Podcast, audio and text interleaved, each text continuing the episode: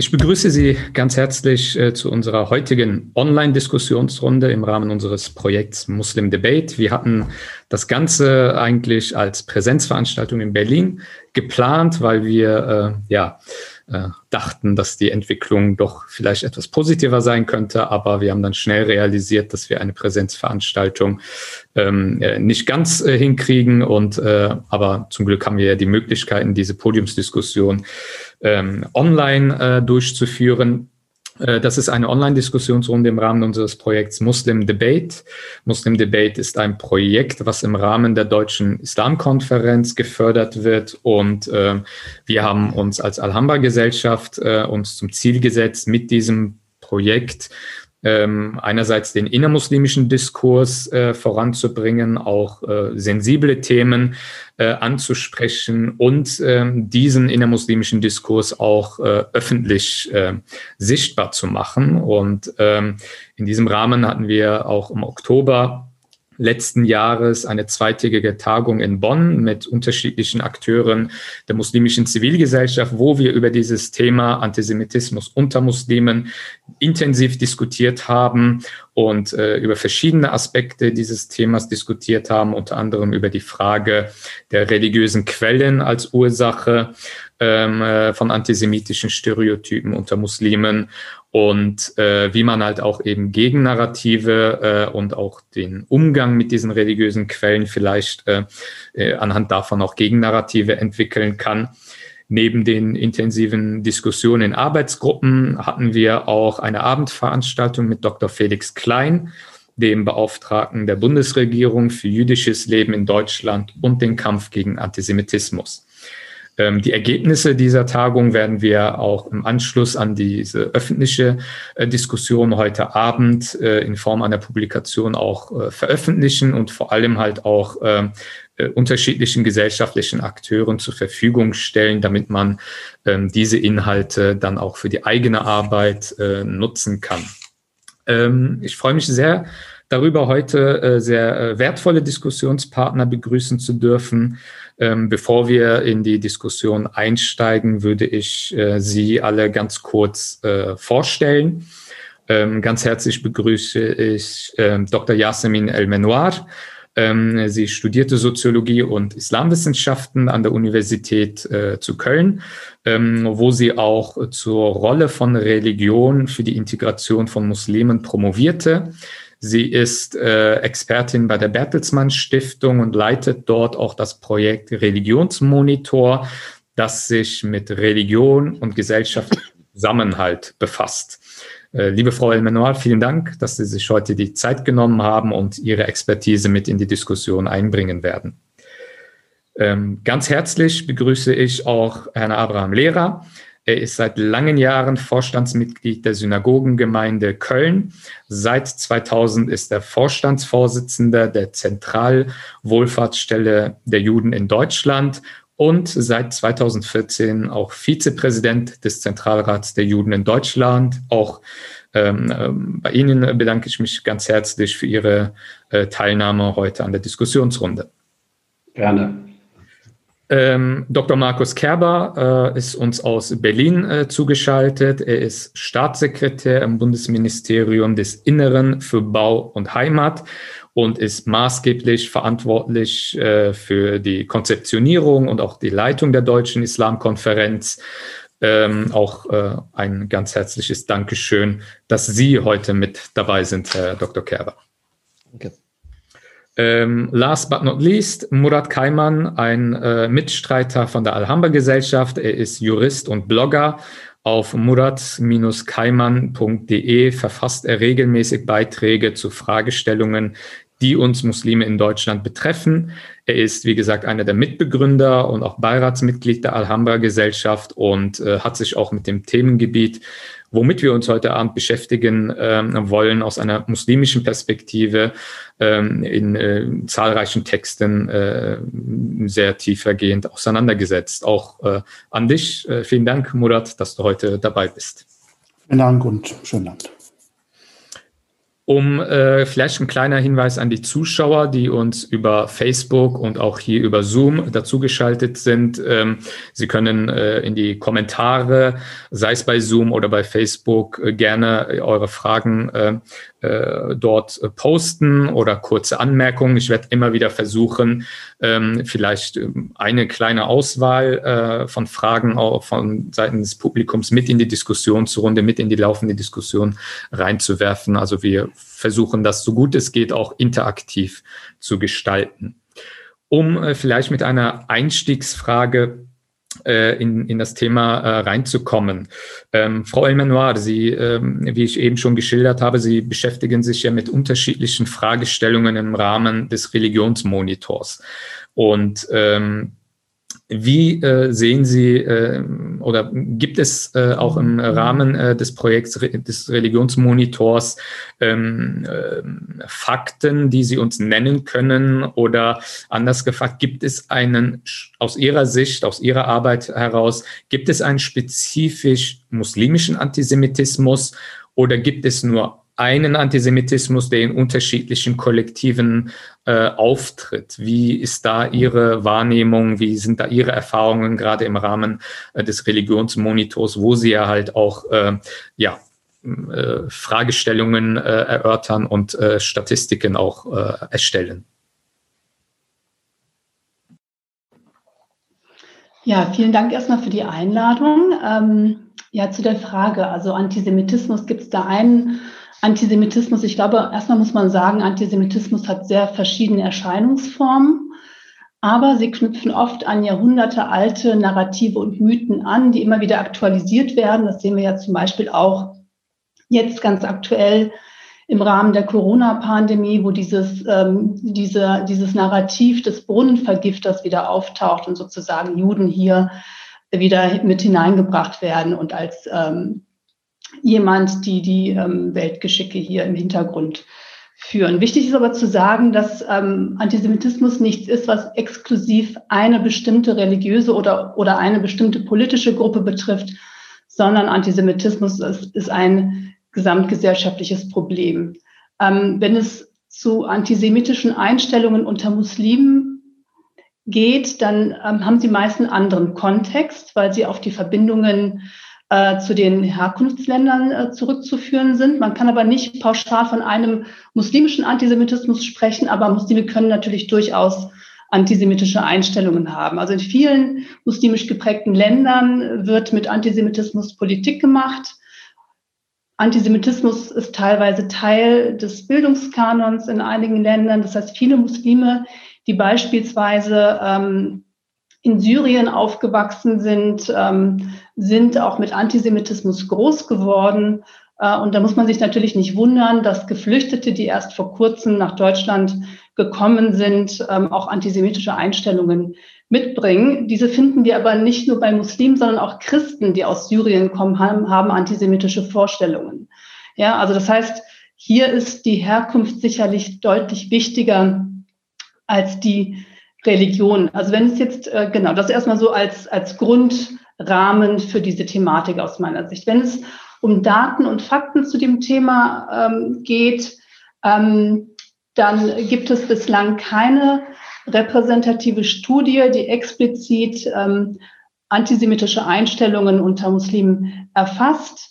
Der Religionsmonitor gibt allerdings Anhaltspunkte über das Ausmaß von Vorbehalten gegenüber Juden. Wir messen aber nicht explizit antisemitische Einstellungen, sondern wir versuchen uns über einen anderen Weg an diese Thematik zu nähern, indem wir versuchen Vorbehalte. Also äh, unser Thema ist religiöse Vielfalt. Wir versuchen viel breiter sozusagen die Rolle von Religion und religiöser Vielfalt äh, in Deutschland und in anderen europäischen Gesellschaften zu erfassen und gucken, wie ist es eigentlich bestellt um interreligiöse Beziehungen, wie werden verschiedene Religionen wahrgenommen. Ähm, und in diesem Kontext haben wir auch gemessen, wie beispielsweise Muslime ähm, Juden wahrnehmen, ob sie das Judentum als bedrohlich oder als Bereicherung wahrnehmen, ob sie Juden misstrauen oder vertrauen, ähm, ob äh, es sie stören würde, wenn sie Juden als Nachbarn beispielsweise hätten. Und da sehen wir durchaus, dass Muslime oder die muslimische Bevölkerung in Deutschland ähm, durchaus größere Vorbehalte hat gegenüber Juden als jetzt die Gesamtbevölkerung. Ähm, aber man muss auch hier nochmal deutlich machen, Muslime sind eine sehr heterogene Gruppe ähm, und ähm, beispielsweise sehen wir, dass Muslime, die eben noch nicht so lange in Deutschland leben oder aus bestimmten Herkunftsländern stammen, erheblich mehr Vorbehalte haben als andere, die ähm, hier geboren und aufgewachsen sind ähm, und eben nicht mehr diese starke Bindung zu den Herkunftsländern haben. Das schließt allerdings auch säkulare Muslime mit ein. Ähm, auch säkulare Muslime sind sozusagen nicht gefeit. Ähm, ähm, und, ähm, und das ist eben auch auf die Beziehungen zu den Herkunftsländern zurückzuführen, die eben, wie gesagt, ähm, ähm, häufig Antisemitismus für politische Zwecke instrumentalisieren. Wenn man äh, genauer hinschaut, wie gesagt, ist es, ähm, fallen die Vorbehalte geringer aus, je länger Muslime in Deutschland leben und insbesondere Muslime mit häufigen interreligiösen Kontakten ähm, haben eigentlich ähm, die geringsten Vorbehalte. Dann sinkt das sozusagen auch fast auf das Niveau der Gesamtbevölkerung. Das heißt, die Erfahrung äh, mit einem pluralen Kontext dient sozusagen als Korrektiv, was auch wiederum zeigt, dass antisemitische Einstellungen unter Muslimen häufig eher unreflektierte Vorbehalte sind äh, und weniger ein verfestigtes Weltbild, was aber auch nochmal die Chance dann natürlich bietet, um hier auch ähm, Vorbehalte abbauen zu können durch bestimmte Projekte, Begegnungsprojekte und so weiter. Das vielleicht so als, ähm, als Einstieg. Ähm, Herr Lehrer, wie nehmen Sie das denn wahr? Also wie nehmen Sie ähm, antisemitische äh, Übergriffe ähm, äh, von muslimischer Seite wahr? Wie ordnen Sie das ein? Ähm, vielleicht können Sie etwas aus der jüdischen Perspektive ähm, äh, etwas dazu beitragen. Wie nehmen Sie den Antisemitismus äh, seitens der Muslime wahr? Also ich kann das, was Frau El gesagt hat, nur vollständig bestätigen. Ähm, das ist auch die Erfahrung, äh, die die jüdische Gemeinschaft gemacht hat, nämlich dass ähm, es äh, innerhalb der muslimischen Gemeinschaft, innerhalb der Muslime ganz unterschiedliche Ausprägungen gibt. Wir haben Kontakt zu Gruppen, zu äh, ähm, Moscheegemeinden, kleinen Moscheegemeinden, die der jüdischen Gemeinschaft sehr positiv gegenüberstehen ähm, aber wir haben auch genauso gut schlechte Erfahrungen gemacht, wo Gemeindemitglieder beleidigt oder belästigt worden sind, bis hin, dass sie tätlich angegangen worden sind. Also das äh, ist etwas, was aber nicht in meinen Augen speziell die muslimische Gemeinschaft kennzeichnet oder die, die, die muslimisch Gläubigen, sondern das findet sich genauso auch unter den Katholiken, den Protestanten, den Atheisten. Ähm, wenn Frau Elmenoir sagt, dass ihrer Erhebung nach oder ihres Wissens nach das etwas stärker bei den Muslimen ausgeprägt ist, ähm, kann das, sage ich mal, aus unserer Sicht durchaus so sein. Aber wir würden anhand unserer Erfahrung nicht sagen, dass es, äh, wie soll ich sagen, 50 äh, und das andere ist doppelt so hoch. Ähm, das können wir nicht bestätigen, aber prinzipiell ist es exakt so, wie die Frau El Menoir beschrieben hat.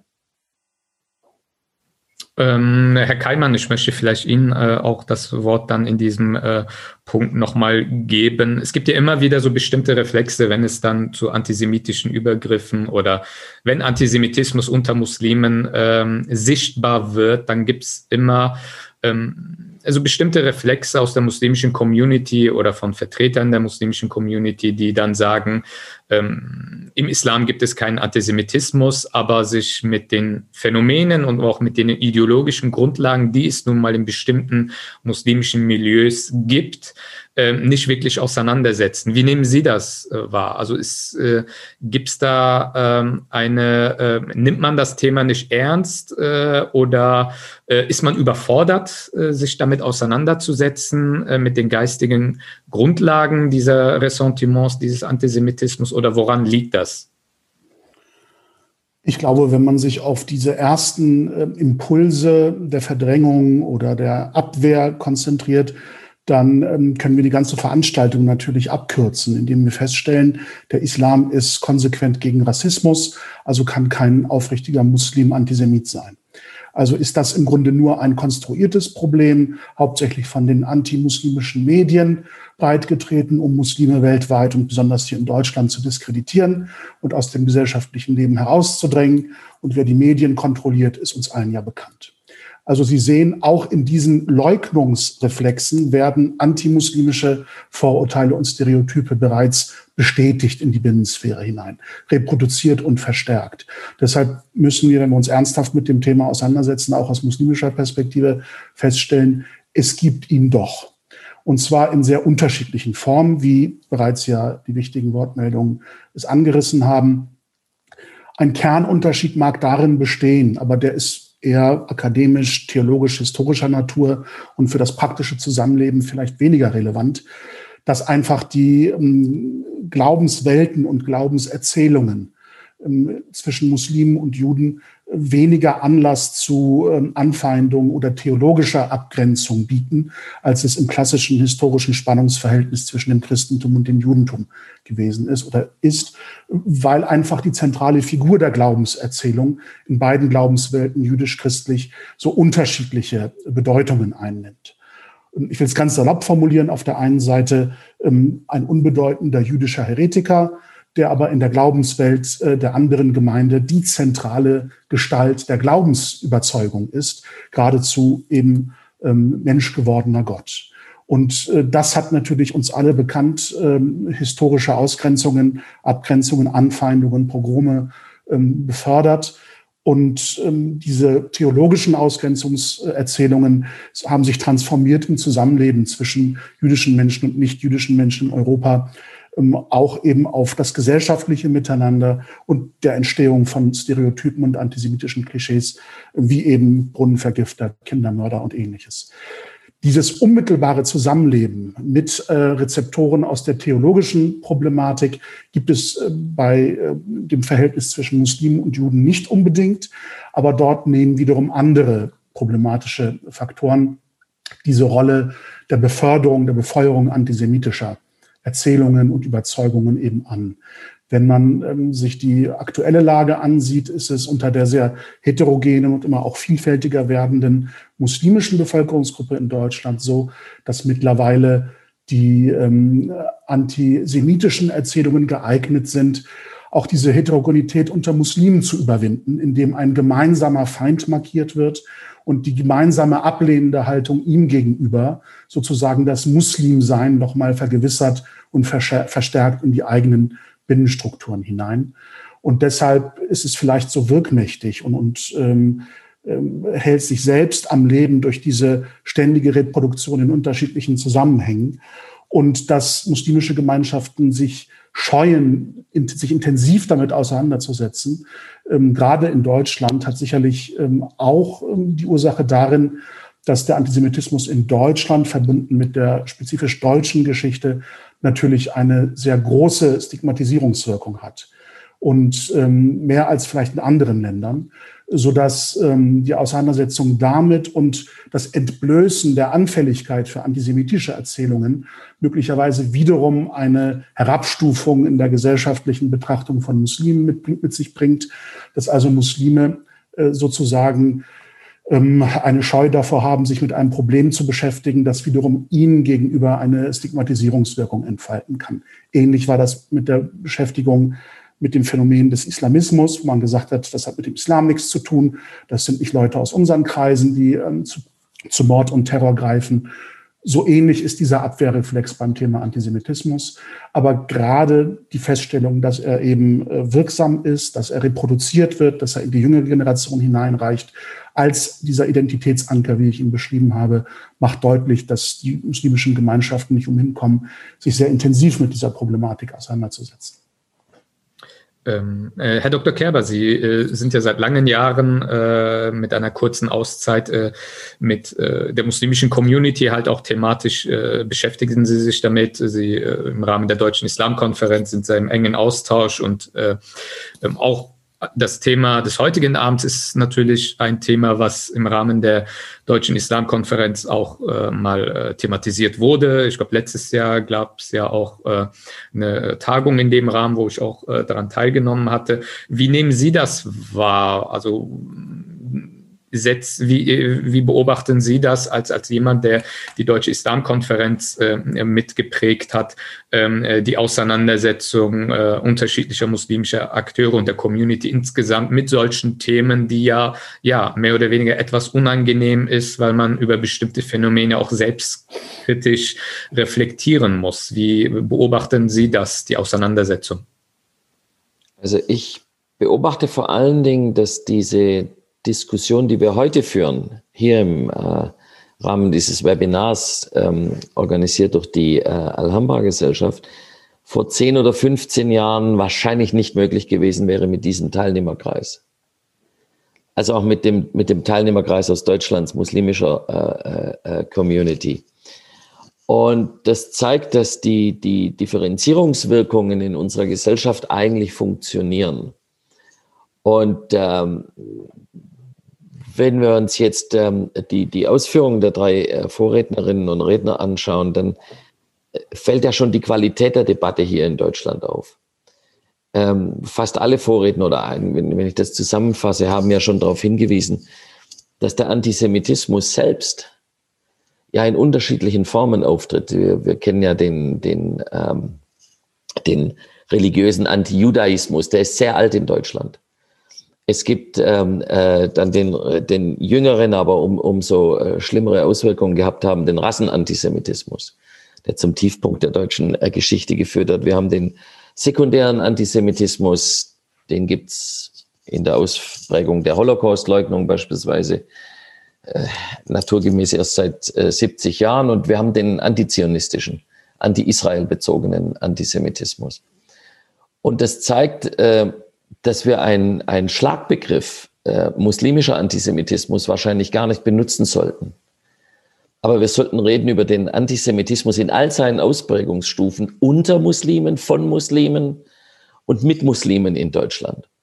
Und da hat Frau ähm, äh, El Menoir auf den wichtigen Punkt hingewiesen, die muslimische Bevölkerung Deutschlands, die muslimischen Bürger Deutschlands sind ja ein zeitgeschichtlich junges Phänomen, vor allen Dingen aus der Arbeitsmigration der Nachkriegszeit kommend und äh, verstärkt jetzt durch die Fluchtmigration haben wir es in Deutschland vornehmlich mit einer muslimischen äh, Bevölkerung zu tun, die äh, sich selbst erst zurechtfinden musste und immer noch zurechtfindet in der deutschen Gesellschaft, die auf einer eigenständigen und schwierigen Identitätssuche ist, einer Orientierungssuche zwischen Herkunftskultur und Herkunftsländern, zu denen mannigfaltige mediale und familiäre Bezüge immer noch bestehen und äh, der Identität im, im, im eigentlichen Heimatland in Deutschland.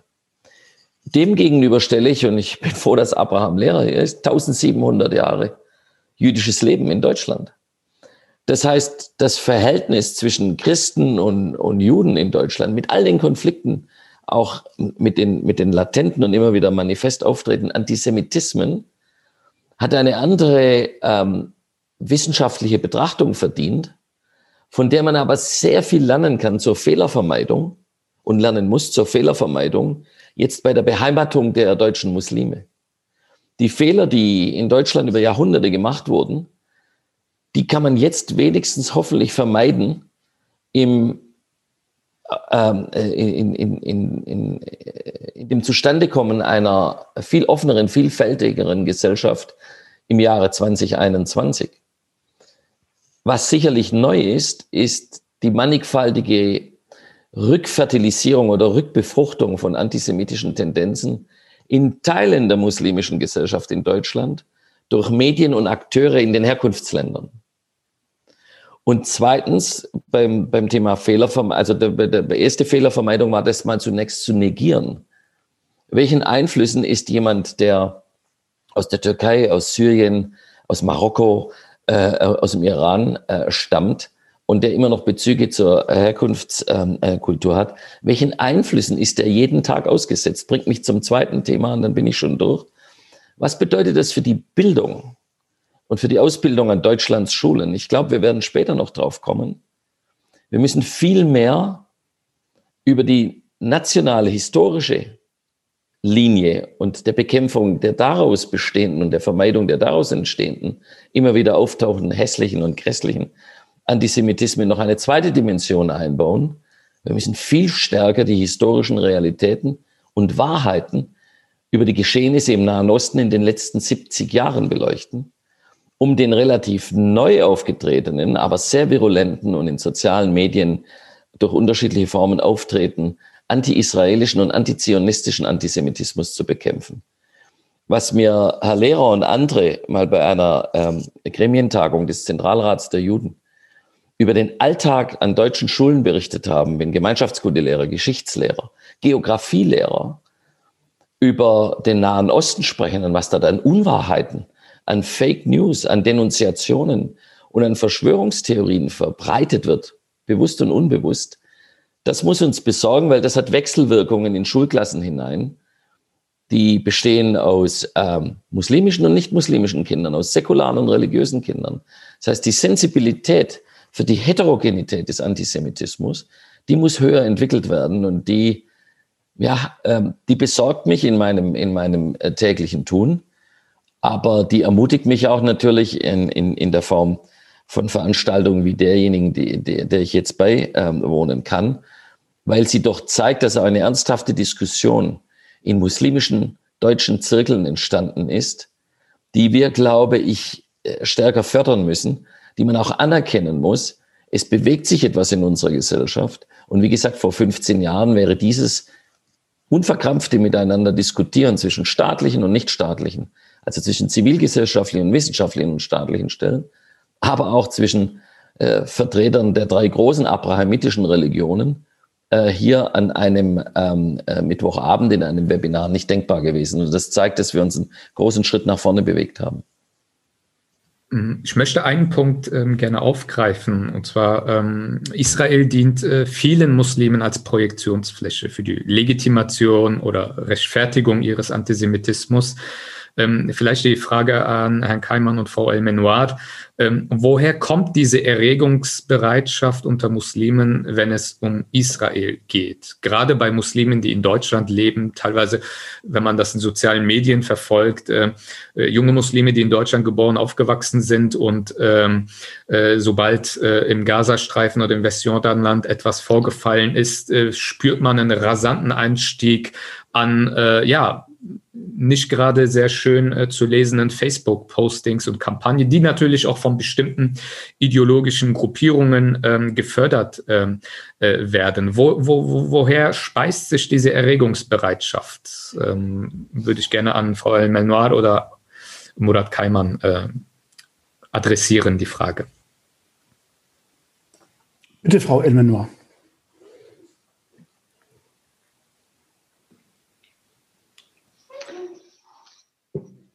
Ähm, ja, schwierige Frage. Ich denke, also ganz allgemein gesprochen ist ja sozusagen der Israel oder ist, ist ja sozusagen dieser Israel-Bezug ähm, der Fokus des, des aktuellen ähm, Antisemitismus, unabhängig davon, ob er eher in muslimischen Kreisen äh, vertreten und verbreitet wird oder auch in anderen Kreisen.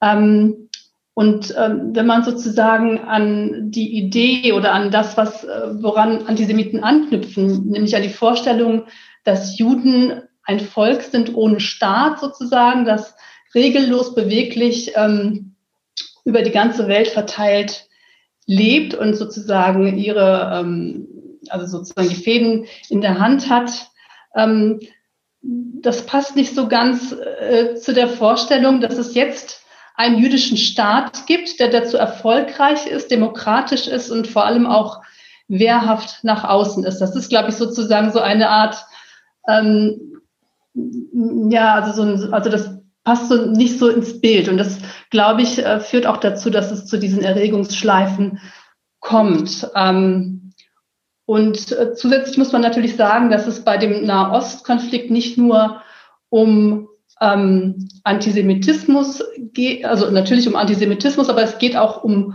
um die Vormachtstellung äh, und um, um, um Machtkonflikte letztendlich. Also das sind so vielleicht so die zwei Elemente, die ich da mit reinbringen kann. Ich, ich würde gerne anschließen und, und ergänzen. Aus meiner Perspektive hat diese ähm, als Erregungsbereitschaft formuliertes Phänomen oder eben diese sprichwörtliche kurze Lunte in, in der Reaktionsbereitschaft auf den Nahostkonflikt ähm, viel oder, oder wenig mit der Opferperspektive äh, der Palästinenser sozusagen zu tun, als äh, mit den antisemitischen Klischees in der muslimischen Gemeinschaft oder in den muslimischen Gemeinschaften. Denn wenn wir uns vergleichen, dass erlittenes Unrecht oder ähm, Zustände oder Lebensbedingungen oder der rechtliche Status von Palästinensern in Ägypten oder Jordanien nicht zu diesen Protesten, nicht zu diesen Reaktionen führen, sondern nur der Konflikt mit dem Staat Israel ähm, in der Lage ist, sozusagen diese Reaktionen abzurufen, weltweit oder eben auch gerade in Deutschland, zeigt im Grunde, dass äh, nicht unbedingt die Empathiebereitschaft, sich in die Situation der Palästinenser hineinzuversetzen, der Auslöser zu sein scheint, sondern eher die Bereitschaft, ein Feindbild zu hassen, äh, das man eben gerne anschießt dann in der Debatte, in der politischen Auseinandersetzung oder eben in der Reproduktion dieser Ressentiments. Auch beispielsweise innermuslimische Konflikte in der gleichen Region zwischen Saudi-Arabien oder Jemen ähm, taugt nicht dazu, dass Menschen hier auf die Straße gehen und sagen, wir zeigen uns solidarisch mit unseren muslimischen Brüdern im Jemen oder so etwas. Also das passiert ja nicht. Was passiert, ist im Grunde äh, die Reproduktion im Grunde des großen Widerspruches oder des, des großen unauflöslichen Konflikts in, in der Nahostfrage, dass nämlich ähm, sowohl in Teilen möglicherweise der israelischen Rechten in, in der Politik in Israel, aber ganz verbreitet in der palästinensischen äh, Bevölkerung in Israel und dann eben auch ähm, in den Gruppierungen äh, entsprechender Herkunft in Deutschland sozusagen äh, der Konflikt nicht ähm, versöhnungsfähig ist im Sinne einer gedachten und, und geplanten Koexistenz. Beide dieser extremen Ränder gehen davon aus, dass der Konflikt nur dann eine Lösung findet, wenn der Konfliktgegner verschwindet. Also dass beispielsweise die arabischen Staaten historisch den Selbstbehauptungswillen des israelischen Staates und Volkes eben nicht anerkennen, sondern sagen, ich führe einen Vernichtungskrieg nach dem anderen mit dem Ziel, diese Menschen vollständig ins Meer zu treiben. Diese historische Perspektive, kategorisch Nein zum Staat Israel zu sagen, ist auch heute lebendig in den Reaktionen gegen Israel innerhalb dieses Konflikts. Ganz beispiel, beispielhaft in diesen Internet-Memes, die man immer sieht, wenn ähm, der Staat Israel in seinen topografischen Grenzen mit palästinensischen Farben tapeziert gezeigt wird und nirgendswo äh, israelische Farben auftauchen oder die Nationalfahne Israels auftaucht. Also die, die Lösung im Sinne von, ich möchte einen palästinensischen Staat in Israel aus muslimischer Perspektive, denkt nicht die jüdische Existenz auf dem gleichen Territorium mit, sondern geht davon aus, dass es keine Juden dann mehr dort gibt. Also dieses vollständige Negieren des anderen und seiner Lebensberechtigung ist im Grunde die große Tragik dieses Konflikts aus äh, jetzt meiner sehr subjektiven analytischen Perspektive. Man mag mir da gerne widersprechen, aber ich glaube, dass das dazu beiträgt, dass sowas wie Kompromissbereitschaft oder das Denken in Kategorien von Zugeständnissen, von Annäherung, von Versöhnung so schwer fällt. Muslime sind ja gerade historisch bereit gewesen, andere Muslime umzubringen, die sich Frieden mit Israel vorstellen konnten. Anwar Sadat in Ägypten beispielsweise. Ist er gerade deswegen äh, auch von islamistischen Kreisen umgebracht worden in seinem eigenen Land, weil er die Aussöhnung mit Israel angestrebt und vollzogen hat. Also solange die diese Frage, wie können wir zusammenleben, dort nicht gedacht werden kann, ähm, transformiert sich diese Problematik auch in die Konflikte hier in Deutschland. Und wenn wir sehen, dass Menschen dann auf die Straße gehen und am Brandenburger Tor israelische Symbole in Brand stecken, dann zeugt das eben von einer ähm, mangelnden Kenntnis oder Ignoranz gegenüber der Geschichte des Judentums in Deutschland, gegenüber der eigenen, ureigenen deutschen Geschichte, gerade an solchen Orten wie am Brandenburger Tor. Und es zeugt davon, dass eben dieser kategorische Wille, den anderen komplett auszuschließen in einer gedachten Lösung, auch hier noch lebendig ist. Und gerade deshalb finde ich es wichtig, dass man das nicht nur als akademisches Problem betrachtet oder als kleinen Makel im muslimisch-jüdischen Verhältnis, sondern es ist schon ein, eine Bereitschaft zum Hass und zur Abgrenzung und zur Ausgrenzung und zur Anfeindung, die sehr kategorisch gedacht wird und die sehr absolut gedacht wird. Und darin liegt eine große Gefahr. Trotzdem vielleicht noch ein, ein ähm, Aspekt aus, aus soziologischer Perspektive. Ich meine, trotzdem muss man sich natürlich fragen, warum sozusagen gerade junge Muslime sich ähm, ähm, sozusagen mit, mit, mit immer noch sehr stark mit den Herkunftsländern identifizieren und sich die Probleme und die politischen Positionen, die dort kursieren, aneignen. Und da muss man natürlich auch sehen, dass, dass die eigenen Erfahrungen, Diskriminierungserfahrungen, das Gefühl, nicht anerkannt zu sein als vollwertig deutsch oder immer als sozusagen im, in, im Kontext des Herkunftslandes gesehen zu werden äh, oder auch, dass man mit seinen eigenen Diskriminierungserfahrungen nicht ernst genommen wird, dagegen aber aus dieser subjektiven Perspektive sehr viel Aufmerksamkeit dem Antisemitismus gewidmet wird. Das kann natürlich auch dazu führen, dass die Herkunftsländer quasi zu einer idealisierten Heimat plötzlich gemacht werden und damit auch politische Positionen, die dort kursieren, übernommen werden. Ähm, auch bei der dritten, vierten Generation, die möglicherweise vielleicht die Herkunftsländer nur noch aus den Erzählungen der Großeltern kennen, die Sprache gar nicht mehr sprechen, aber sozusagen diese Form, aber so als Protest oder als eine Form der, ähm, der ähm, Möglichkeit, sich irgendwie zugehörig zu fühlen, weil man sich hier nicht ähm, anerkannt fühlt. Und deswegen denke ich, dass das Thema Islamfeindlichkeit ähm, oder sozusagen dieses, diese Thematik ernst zu nehmen auch immer ähm, eine Rolle spielt für das Thema Antisemitismusprävention. Ähm, und ähm, deswegen finde ich, denke ich, ist das wichtig, auch, auch andere Formen von Menschenfeindlichkeit anzugehen. Aber hier sind ja bereits auch wichtige Schritte getan. Im letzten Jahr hat das Bundesinnenministerium den, den unabhängigen Expertenkreis Muslimfeindlichkeit ähm, gegründet. Und das ist, denke ich, auch hier äh, in diesem Kontext ein wichtiger Schritt. Ähm, und auch über diese Reflexion sozusagen der eigenen Erfahrungen, das ist ja auch eine, ein Zugang sozusagen, wenn man sozusagen aus der eigenen Erfahrung Antisemitismus hier historisch gar nicht den Zugang hat, aber dann über die eigenen Diskriminierungserfahrungen oder die Möglichkeit, diese zu reflektieren, diese anerkannt zu sehen, ähm, sich dann auch ähm, sozusagen der Erfahrung des Antisemitismus zu nähern. Ich glaube, dass, dass das auch ein, äh, eine große Chance ist, ähm, hier auch ähm, im Bereich der Antisemitismusprävention. Ja, Herr Lehrer, bitte. So, Entschuldigung. Ich würde gerne eine kleine Geschichte erzählen und quasi zwei Fragen damit stellen. Wir hier in Köln haben ein Projekt was wir mit den christlichen Kirchen äh, äh, und den muslimischen Gemeinden zusammen durchführen. Das ist äh, im Rahmen von Weißt du, wer ich bin, dass wir junge Schülerinnen und Schüler, das ist meistens sechste, siebte Klasse, ab und zu auch mal ältere, aber meistens ist es so diese sechste, siebte Jahrgangsstufe, dass sogenannte Religionsklassen gemeinschaftlich einen Tagesausflug begehen und äh, zunächst immer die Zentralmoschee hier in Köln besuchen, danach äh, in die große Synagoge in der Rohnstraße kommen und zuletzt dann eine Kirche ähm, wechselweise katholisch-evangelisch besuchen. Und Sie können sich nicht vorstellen, welch ein tolles Bild es ist, wenn also die, die, die christlichen Kinder, Schülerinnen und Schüler äh, ihre muslimischen Partner fragen, was ist denn das Zeichen da an der Wand und wo führt diese Treppe dahin und, und in welcher Ruhe und in welcher Gelassenheit die muslimischen Kinder dann das erklären und antworten. Das Gleiche würde ich sehr gerne auch erzählen von jüdischen Kindern, ist leider nicht immer machbar, weil äh, es gibt viel zu wenig jüdische Kinder, sodass in jeder Schulklasse oder an jeder Schule irgendwo jüdische Kinder sind. Da müssen die Erwachsenen diesen Part übernehmen. Aber das Gleiche geschieht dann auch, wieder Wechsel andersherum, wenn man in die christliche Kirche kommt, dann fragen die muslimischen Kinder, was ist denn das da für ein Kreuz und was, was hängt denn da? Und also ganz einfache, ganz simple Fragen und wie ruhig und, und besonnen auch die christlichen Kinder, Schülerinnen, Schüler, Entschuldigung, erklären, äh, äh, was es mit Jesus auf sich hat.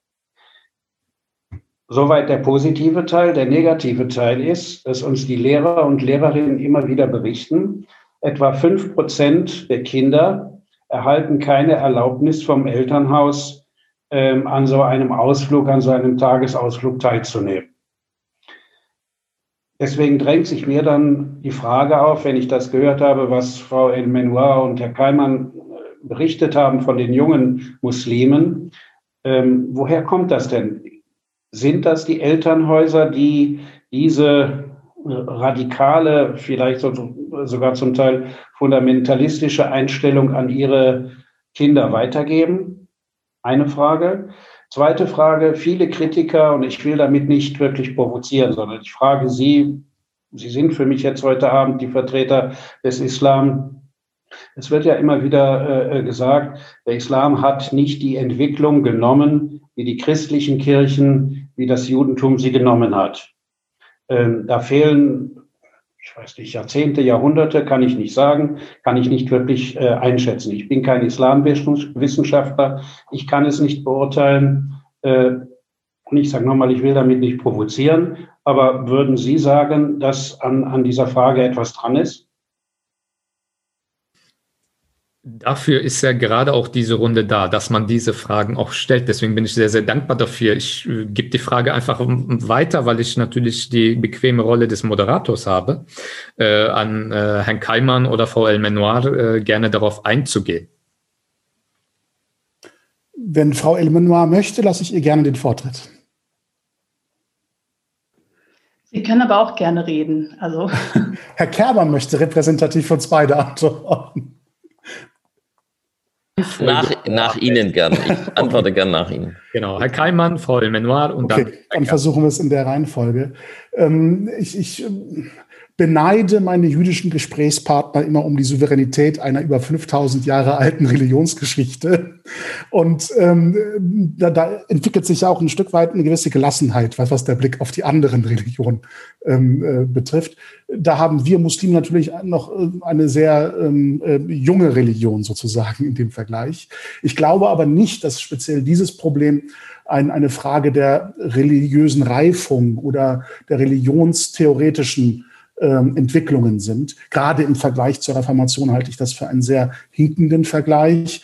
Ähm, äh, ich, ich, glaube, dass das äh, etwas ist, was sehr typisch äh, in der Auseinandersetzung mit der römisch-katholischen Kirche und dem äh, aufkeimenden Protestantismus zu tun hat und wenig vergleichbar ist mit den Zuständen innerhalb der ähm, islamischen Theologie und den islamischen Gruppierungen, die es in dieser Entwicklung gegeben hat. Ich glaube aber, dass ähm, auch da Differenzierung der Pro Betrachtung der Problematik gut tut. Wir haben eine sehr mittlerweile aufgrund auch der ähm, Konflikte in der Region und der Flüchtlingsbewegungen ähm, eine sehr sich differenzierende heterogene muslimische Bevölkerung in Deutschland. Sie ist nicht mehr so ähm, deutlich türkisch oder türkeistämmig dominiert wie vor einigen Jahren. Das heißt, auch in der Auseinandersetzung mit solchen Themen ist es immer gut zu schauen, gibt es da einen Differenzierungsbedarf? Und ich glaube, den gibt es tatsächlich.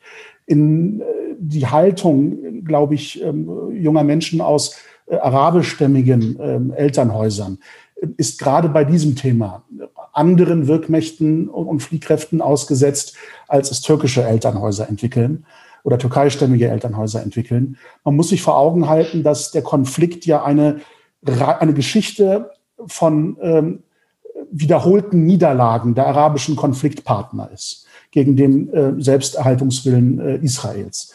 Und diese wiederholten Niederlagen kombiniert mit einer inneren Überlegenheitserzählung, gerade aufgrund der Tatsache, Muslim zu sein, andersgläubigen, ethisch, sittlich, moralisch überlegen zu sein. Das gibt es ja in jeder Glaubenswelt sozusagen, diese Überlegenheitserzählung aus der eigenen Perspektive. Das kollidiert. Und ich habe ähm, Menschen erlebt, die, die genau mit dieser Prägung an einem internationalen Flughafen eine Familie sehen, die nun sehr orthodox, klassisch jüdisch aussieht, wie man sich das klischeehaft vorstellt, mit Schläfenlocken und bestimmter Kleidung und ähnlichem. Und sich dann äh, zu mir wenden und, und sagen, äh, ich kann es mir nicht erklären, warum Gott diese Menschen uns vorzieht und sie immer gegen uns gewinnen oder gewonnen haben. Also diese Schicksalhaftigkeit im Konflikt der unterlegene Part zu sein, obwohl man meint, eine gewisse religiöse Überlegenheit auch zu haben, ähm, führt zu einer Frustration, die sich im Grunde aus der religiösen Perspektive auch ähm, in die, das Alltagsleben hineinbegeben hat. Dass beispielsweise ähm, äh, Yahud oder Yahudi oder Ibn Yahud, der Sohn eines Juden oder der Jude, geradezu als Schimpfwort gilt in, in, in, der, in vielen arabischen äh, Gesellschaften oder arabisch geprägten Gesellschaften. Dieses äh, Extreme ins kulturelle Alltagsleben hineinreichende der Feindmarkierung kennen wir eigentlich aus türkeistämmigen Haushalten eher nicht. Da gibt es dann eher eine, ein Antisemitismus, der teilweise auf theologische Grundlagen rekurriert, in quasi so einer Rechtfertigungshaltung, ich bin eigentlich kein schlechter Mensch, ich habe persönlich auch nichts gegen Juden, aber in meiner religiösen Schrift heißt es eben an vielen Stellen und an einigen Stellen, ich soll mir die nicht zum Freund nehmen und die sind eigentlich ein bisschen schlecht und, und, und man muss denen misstrauen. Also das gibt es, diese Erzählung aus einer quasi theologischen Rechtfertigungshaltung heraus. Das zu dekonstruieren ist auch eine große Herausforderung für muslimische Gemeinschaften, aber nicht ausweglos. Ich glaube, da gibt es sehr positive Ansätze, die wir versuchen auch im Rahmen dieses Projektes ja äh, lebendig werden zu lassen. Und es gibt dann natürlich einen Konflikt, der mittlerweile internationalisiert ist. Man sieht das ja gerade an den Spitzen, die aus der Türkei jetzt kommen, von der Erdogan-Regierung, wo eben auch Symbole eine große Rolle spielen, wie die Al-Aqsa in Jerusalem, als die erste Gebetsrichtung der Muslime, die erste Qibla, ähm, die dann später eben nach Mekka sozusagen ähm, sich verändert hat. Ähm, die, diese hohe Symbolkraft dieses Gebäudes wird in diesen Konflikt immer hineintransportiert als, als, als Mittel der der Hervorrufung von innermuslimischer Solidarität und auch äh, der Identifikation mit anderen Muslimen, die auch Israel sozusagen äh, feindlich eingestellt sind oder ablehnend gegenüber Juden äh, Ressentiments entwickeln. Und auch da gibt es natürlich eine Doppelmoral, die wir sehen. Alleine aktuell die Hagia Sophia in Istanbul. Also das, was man dort beansprucht als möglich und richtig, wenn das der Staat Israel mit Blick auf die Al-Aqsa beanspruchen würde, gäbe es ein großes, äh, gäbe es einen großen Aufschrei. Also auch da sehen wir eine gewisse Bigotterie. Aber ich glaube, um zurückzukehren auf den Ursprung der Frage, ich glaube ja, dass es in einigen Elternhäusern, wie gesagt, vielleicht mehr bei arabischen Familien als bei türkeistämmigen Familien, ein, äh, eine Skepsis, eine Reserviertheit, eine, eine, Zurückgezogenheit in der Bereitschaft, Kontakt zu äh, jüdischen Menschen aufzunehmen gibt, was sicherlich auch ähm, ähm ein, ein Grund dafür ist, was dem Antisemitismus eben zu eigen ist, dass man nicht mehr den Menschen wahrnimmt, den jüdischen Menschen mit seiner Individualität und möglicherweise auch einer sehr unterschiedlichen Meinung zu Israel oder Siedlungspolitik oder sonst was auch immer, sondern ihn stellvertretend als Schablone für den Juden, den Staat Israel herannimmt und ihn auflädt mit Projektionen, für die der jüdische Mensch eben nichts kann. Und ähm, das zu überwinden, ist, glaube ich, die Aufgabe unserer Gemeinschaften, dass man sagt, ähm, wir verstehen uns zuerst als deutsche Bürger. Wir lassen zunächst den Konflikt in Israel außen vor. Wir sind uns alle bewusst, dass das ein wichtiger Faktor ist, über den man auch sprechen muss. Aber lasst uns das nicht zum ersten Thema machen, unserer Annäherung, unserer Bekanntschaft. Äh, lasst uns lieber über das sprechen, was uns im Zusammenleben hier in Deutschland beschäftigt und da eine Annäherung finden. Und wenn da Vertrauen entsteht, können wir uns auch über solche kritischen und heiklen Themen sprechen, für die bislang niemand eine Lösung gefunden hat. Also ist die Wahrscheinlichkeit auch nicht groß, dass wir jetzt im Gespräch in Deutschland eine Lösung dafür finden. Aber wir können Lösungen dafür finden, für die Probleme, die wir hier in unserem Zusammenleben haben. Und das, glaube ich, muss im Vordergrund stehen. Und bei aller Frustration, die Sie da erleben, wegen mangelnder Kontaktbereitschaft, glaube ich, ähm, müssen wir uns über diese äh, Frustration und diese Probleme eben beugen und die thematisieren und vordergründig aufarbeiten, als sich die Frage zu stellen, wie hältst du es mit Israel? Das äh, ist, glaube ich, keine Gretchenfrage, die unserem Zusammenleben hier ähm, förderlich ist. Ich würde gerne an Frau Elmenoir und Herrn Kerber weitergeben, wenn da noch Ergänzungen sind. Ja, also ich finde, das, äh, was der Lehrer gesagt hat, das zeigt eigentlich, wie wichtig der Kontext Schule eigentlich ist. Also da, wo sich Kinder natürlich begegnen, unterschiedlicher Glaubenszugehörigkeit, ähm, und wie wenig Räume es eigentlich in diesem Kontext gibt, diese sehr heiklen Themen aufzugreifen und zu thematisieren. Also ich habe auch mit vielen Lehrern gesprochen, die auch sagen, hier gibt es immer wieder Ressentiments, äh, unabhängig davon, von welcher Seite sie kommen, ähm, die sich aber nicht trauen, sozusagen diese Themen auch anzusprechen, aufzugreifen. Das heißt, da ist auch viel ähm, Schulung notwendig, um diese Hemmschwellen und Hürden zu reduzieren. Und es ist natürlich hoch anzurechnen, wenn es doch diese Lehrer gibt, die das dann trotzdem tun, aber dann sozusagen ähm, an andere Hürden stoßen, wenn es äh, aus den Elternhäusern sozusagen nicht gewünscht ist. Ähm, aber ich denke, das ist ein ganz zentraler Aspekt im Bereich Bildung, ähm, Räume zu schaffen, ähm, wo das Thema Religion, interreligiöse Beziehungen einfach äh, auch thematisiert werden können und nicht sozusagen allein auf dem Schulhof oder auf den Religionsunterricht beschränkt sind.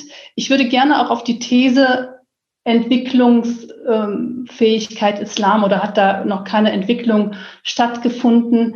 Ähm, historisch oder spricht es dagegen? Also das würde ja voraussetzen, dass wir sozusagen immer noch den Islam aus dem sechsten Jahrhundert haben, der sich nicht weiterentwickelt hat, weil es bestimmte äh, Reformationen nicht gibt. Ähm, und da würde ich entgegenhalten, dass, das, dass, der, dass Religionen ja an sich lebendige Glaubenspraktiken sind. Das heißt, da gibt es ja, also das hängt ja immer davon ab, wie eignet sich eine Gesellschaft zu einer bestimmten Zeit eine Religion an, unter welchen Bedingungen. Und das ist ja auch sozusagen die Ursache dafür, warum wir diese unterschiedlichen Facetten ähm, in der muslimischen Glaubenspraxis in den verschiedenen Ländern haben, die hier in Deutschland, in Europa ja sozusagen zusammenkommen. Also die Situation, die wir hier in Deutschland haben, ist ja eigentlich einmalig. Ja, Muslime aus 50 verschiedenen Ländern können hier unter der Bedingung von Religionsfreiheit leben, können sich frei mit ihrer Religion auch auseinandersetzen, was auch viele junge Muslime auch sehr kritisch im Übrigen tun. Also da würde ich, ähm, da gibt es sicherlich die problematischen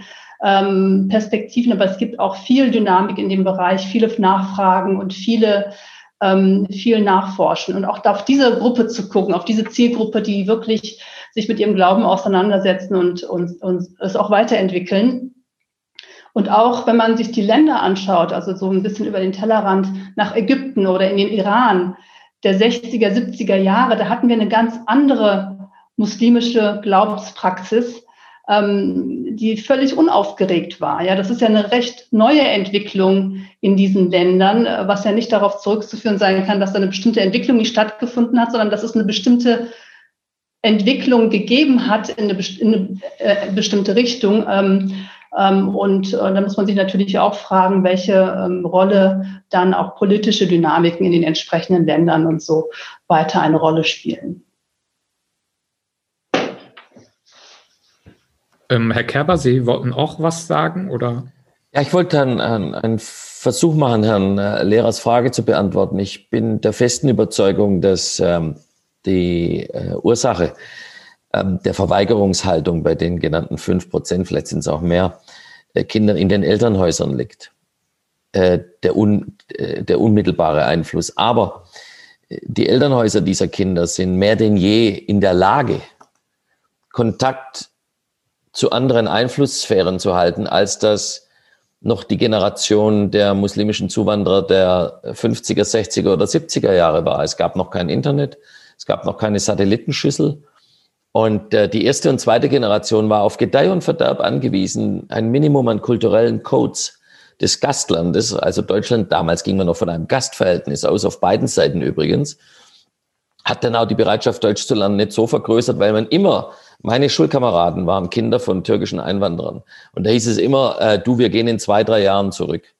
Und aus zwei, drei Jahren wurden fünf und sechs und zehn und irgendwann haben wir gesagt, wir sind jetzt hier angekommen mit all den Identitätsproblemen, die das dann mit sich brachte.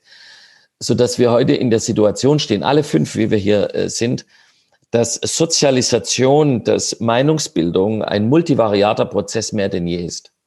Und es natürlich starke ausländische Kräfte gibt, staatlicher und nicht staatlicher Natur, die auf die Diaspora Einfluss nimmt. Also ich hatte x Streitigkeiten, Herr Güvercin und ähm, äh, Herr Keimann werden es kaum glauben, in Ankara, wo ich türkischen äh, Regierungsbeamten, nicht nur im Dianet, sondern auch im TAM, im Außenministerium, im Innenministerium gesagt habe, sie reden übrigens gerade über meine Landsleute. Nein, nein, das sind alles unsere Türken. Hieß es dann immer in Ankara, sagte ich, nein, nein, in dem Maße, wie die einen deutschen Pass haben, sind das meine Türken und ich werde für die hier kämpfen und ich werde äh, deren äh, Rechte in Deutschland verteidigen. Da merkten Sie, da war ein Kampf um Loyalität ausgebrochen und der ist umso leichter zu auszuhalten, je gebildeter und je akademischer die Betroffenen sind. äh, die meisten Gesprächspartner wie Herr Keimann und Herr Güvercin sind selber in der Lage, sich um sich zu kümmern, wenn es um ihre Identität und um ihre Loyalitäten und um ihre, ihr, ihr Selbstbild geht. Aber wir haben auch Familien, äh, und das, ich, ich muss jetzt ein bisschen weiter ausholen, wo die Struktur der Familie entscheidend ist. Das ist die Großfamilie. Das ist ein mediterranes Phänomen und nicht ein rein muslimisches Phänomen.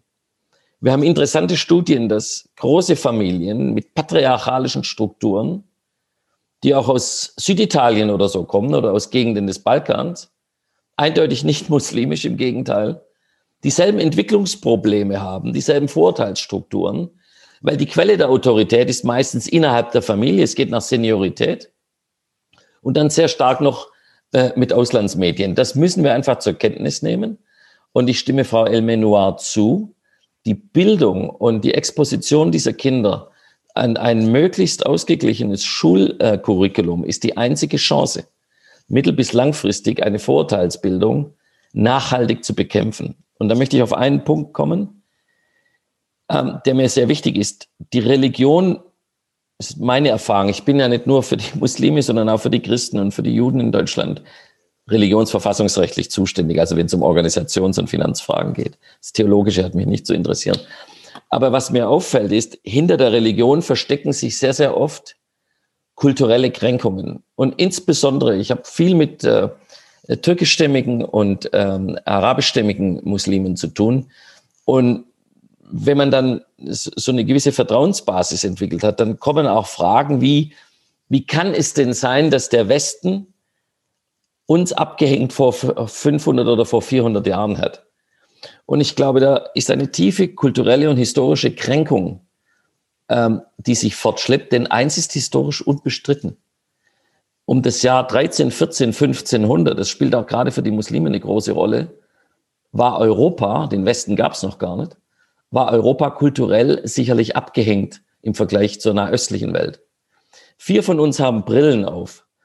Im Mittelalter haben nur Mönche die Schriftkunst ähm, äh, erlernen können im dunklen Europa, weil nur die hatten Zugang zu äh, längeren Katzenlicht und so weiter. Die Brille war noch nicht in Europa. Die Brille kam aus dem Nahen Osten. Und ich könnte jetzt über Astronomie, ich könnte über Algebra, ich könnte über viele Dinge reden, die als wenn Sie so wollen, Import aus dem Nahen Osten, kulturelle Höchstleistung, Europa beflügelt hat. Hat Europa das jemals anerkannt? Haben wir gesagt, Mensch, das Kind, Gott sei Dank kam das aus dem Nahen Osten. Nein. Und das sind Kränkungen, die sitzen sehr, sehr tief. Aber Bildung kann das überwinden. Übrigens auch eine Anerkennungsbildung. Eine Bildung, die Kindern vermittelt. Wir leben heute in der Welt des Jahres 2021, weil wir aus den und den Kulturen, aus den und den Religionen, aus den und den Sprachen die und die Bestandteile kompositorisch alle in uns tragen. Und es gibt nichts typisch Deutsches, es gibt nichts typisch Französisches, das nicht von anderen beeinflusst gewesen wäre. Und das, glaube ich, würde den Kindern ein Selbstbewusstsein geben, wenn sie dann äh, ausgesetzt sind Medien und Propaganda, die sagen, die Welt ist viel einfacher, als du dir das vorstellst. Es gibt gut und es gibt böse. Und wir müssen bei den Kindern anfangen. Das, das geht gar nicht anders. Und das wird auch immer ein Stück weit ein Kampf gegen die eigenen Eltern und deren Sichtweisen sein. Ich glaube, jeder von uns Fünfen hat das hinter sich, dass man an einem bestimmten Zeitpunkt gesagt hat, na, ich glaube, das sehe ich anders als du, Vater oder Mutter. Das muss man auf eine gewisse raffinierte Art und Weise machen, weil das dann auch wieder eine Kränkung hervorruft. Aber das muss man den Kindern mitbringen. Und ein, ein letzter Punkt, den ich für zentral halte für das gemeinschaftliche Verständnis von Juden und Muslimen im Gegensatz zu den Nichtjuden und Muslimen in, äh, in Europa. Die Erfahrung der Diaspora-Juden in den letzten 1700, 1800 Jahren im Gegensatz zu den im Orient verbliebenen Juden ist von hoher kultureller und historischer Bedeutung. Äh, wenn, wenn man sich auseinandersetzt, was das bedeutet hat für die Diaspora-Juden, den Aufstieg über Bildung, die Zugehörigkeits- Narrative, wenn ich das so benutzen darf, führten nicht nur zu kultureller Höchstleistung, sondern sie führten auch kompensatorisch zu einer schnellen Anerkennung, die in Wellen verlief durch die nichtjüdischen Mehrheitsbevölkerungen. Hat uns alles nicht vor der Shoah bewahrt. Aber die Inklusionswirkung, die Beitragswirkung, die jüdischstämmige Intellektuelle, Forscher, Wissenschaftler, Kaufleute, Industrielle auf die Entwicklung der nicht-jüdischen Gesellschaften in Westeuropa hatten, muss und kann ein Vorbild für muslimische Intellektuelle sein. Und deswegen sind so Organisationen wie die Alhambra-Gesellschaft, ich bin jetzt nicht beauftragt, für sie Werbung zu machen, tue ich ja auch nicht, aber sind von unschätzbarem ähm, Vorteil für eine Überwindung eines Antisemitismus, der immer wieder wie so eine Hydra hochkommt.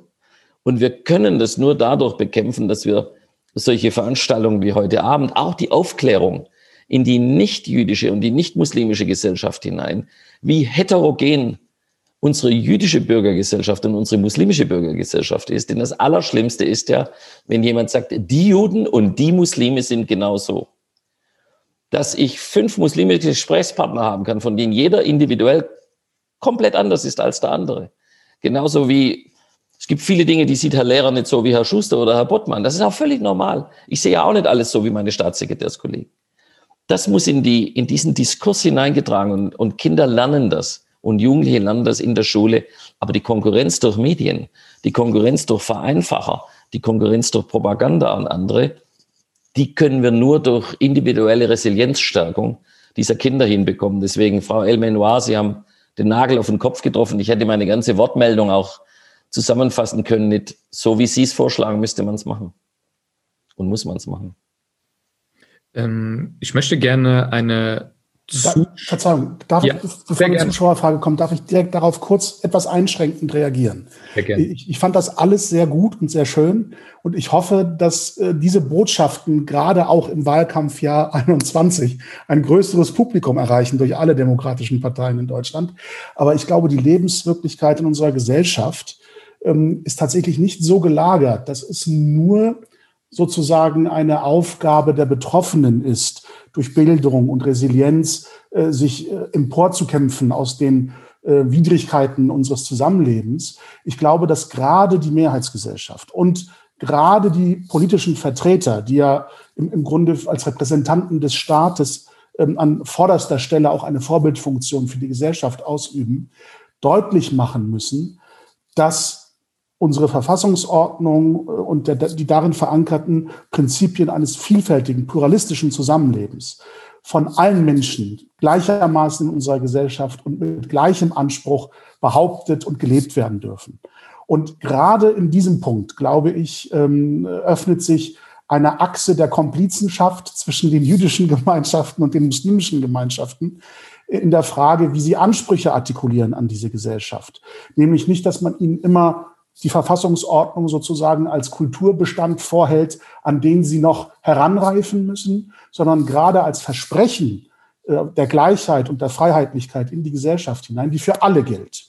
Und ich will es konkreter formulieren, beispielsweise die jüngsten äh, juristischen Entwicklungen in der Frage des jüdischen Schächtens oder der Halalschlachtung, äh, wo im Grunde auch gerichtlicherseits argumentiert wird, und das sind ja auch alles Menschen, die kulturell geprägt sind und mit einer Prädisposition sozusagen Recht sprechen, die auch kulturell äh, geprägt ist, die dann argumentieren, beispielsweise die Jagd im Wald mit Flinte und, und äh, ähm, äh, Jagdhund, das ist ein sozial adäquates Töten, das ist kulturell in unserer Gesellschaft so verankert, dass wir den Tierschutz an der Stelle nicht so im Vordergrund sehen sondern die soziale Adäquanz des Jagens, die, die kulturelle äh, Geflogenheit des Jagens, die soll noch weiter erhalten bleiben. Das sind zahlenmäßig viel höhere äh, Dimensionen, als es das jüdische äh, Schächten beispielsweise in Deutschland hervorrufen würde. Aber da wird ein Stück weit auch mit einer kulturhierarchischen Argumentation, die da mitschwingt, jüdisches Leben und muslimisches Leben nicht unbedingt vereinfacht in Deutschland. Und ich glaube, auch dafür muss es eine Sensibilität geben, ähm, nicht nur eine Sensibilität, die die Betroffenen artikulieren, sondern die die Repräsentanten sozusagen der Gesamtgesellschaft diesen Konflikt wahrnehmen, versuchen zu schlichten, nicht nur in dem Sinne, dass dann das, was hier schon Brauch gewesen ist, unveränderlich bleibt, und alle anderen sich anpassen müssen, sondern dass wir ausloten, wo gibt es Möglichkeiten. Unsere Rechtsordnung erlaubt das ja, verschiedene Grundrechte, Freiheitsrechte, Rechte so in einen Ausgleich zu bringen, dass sie optimiert werden, dass sie sich entfalten können und das Leben der Menschen vereinfachen. Und da erleben wir Diskussionen in der Gesellschaft, beispielsweise das Beschneiden der Jungen in der Gemeinde, was ja für die jüdischen Gemeinden noch wesentlich intensivere, identitätsstiftendere Funktion erfüllt als für die muslimischen Gemeinschaften, dass dort die Achtung vor diesen Gemeinschaften nicht unbedingt so verinnerlicht ist als eigene Menschen, als eigene äh, Gruppen der Bevölkerung, dass dort quasi so eine Entfremdung immer noch, auch nach 1700 Jahren, funktioniert. Ja, wenn, wenn beispielsweise, ich erinnere mich an die Situation von Ignaz Bubis, damals Vorsitzender des Zentralrats der Juden, der bei einem Besuch des israelischen Staatspräsidenten in Deutschland bei einer Rede im Bundestag dann vom, ich glaube, damaligen Kanzleramtsminister gefragt worden ist, wie fanden Sie denn die Rede Ihres Staatspräsidenten? Also auch da waren ja fast 1700 Jahre vorbei und trotzdem gibt es Impulse, Tendenzen, dass äh, Menschen alleine aufgrund ihrer religiösen äh, Bekenntnisse immer noch fremd sind in unserem Land. Und das zu überwinden, ist, glaube ich, eine Aufgabe und Herausforderung, die nicht die Betroffenen allein bewerkstelligen können. Die können immer wieder versuchen, sich hier als beheimatete Menschen zu artikulieren und das als äh, Botschaft der Selbstverortung nach außen zu tragen. Aber das muss auf Seiten der Gesellschaft, der, der Mehrheitsgesellschaft und ihrer ähm, Symbolfiguren dann auch angenommen werden und äh, geschätzt werden im Agieren, auch im politischen Agieren. Äh, sonst wird dieses Bemühen im Grunde eine sehr, sehr, sehr fruchtlose Arbeit bleiben auf Seiten der Betroffenen. Und das ist, glaube ich, schlimmer. Diese Frustrationserfahrung ist prägender und, und ähm, schädlicher für unser Zusammenleben als historische Kränkungserfahrungen, die man im Rahmen der schulischen und politischen Bildung ja aufarbeiten kann. Aber das, was aktuell passiert, das ist wirkmächtiger als, die historische, als der historische Blick. Ähm, ich möchte gerne eine Zuschauerfrage mit in die Runde werfen. Ähm, und zwar schreibt der Zuschauer, ähm, ich möchte mit der Frage nicht provozieren, sondern äh, meine sie wirklich sachlich. Äh, wie kann man von muslimischer Seite oder auch anderer Seite mit der Idee des Zionismus kritisch umgehen bzw. diskutieren, ohne damit beleidigend gegenüber jüdischen Menschen zu sein und, und als antisemitisch wahrgenommen zu werden? Ich glaube, das ist eine wichtige Frage, die man auch ansprechen sollte, weil ähm, oft man äh, sich nicht traut, das anzusprechen. Ähm, äh, die Frage würde ich jetzt nicht nur an Abraham Lehrer äh, richten, sondern an alle äh, Teilnehmer und äh, auch vielleicht äh, daran anknüpfend, auch die Frage des Existenzrechts Israels, was für uns als deutsche Bürger natürlich einen besonderen Stellenwert hat, aber viele Menschen, gerade auch äh, vielleicht junge Muslime, die äh, immer wieder dieses Wort, äh, die sich von diesem Begriff oder die sich von dem Thema getriggert fühlen, wie kann man das auch vielleicht einem jungen Muslim, der vielleicht kurz davor steht, irgendwie empfänglich zu sein für religiöse, äh, für antisemitische Ressentiments oder Hass. Ähm, wie kann man diese Bedeutung des Existenzrechts Israels, die es für Juden hat, wie kann man das denen ähm, erläutern oder, oder äh, versuchen, dass sie es nachempfinden können? Ich glaube, das sind äh, auch zwei wichtige Punkte, die wir äh, heute auch anreißen sollten. Jeder kann sich wenn, fühlen. Wenn ich darf, fange ich mit äh, letzterem an, mit der Bedeutung des Staates Israels. Ich bin Kind von Shoah, von Holocaust-Überlebenden. Ähm, es war vorhin die Rede von äh, den Türken, die auf zwei, drei Jahre, äh, wie hieß es, ganz zu Anfang als Gastarbeiter zu uns nach Deutschland gekommen sind.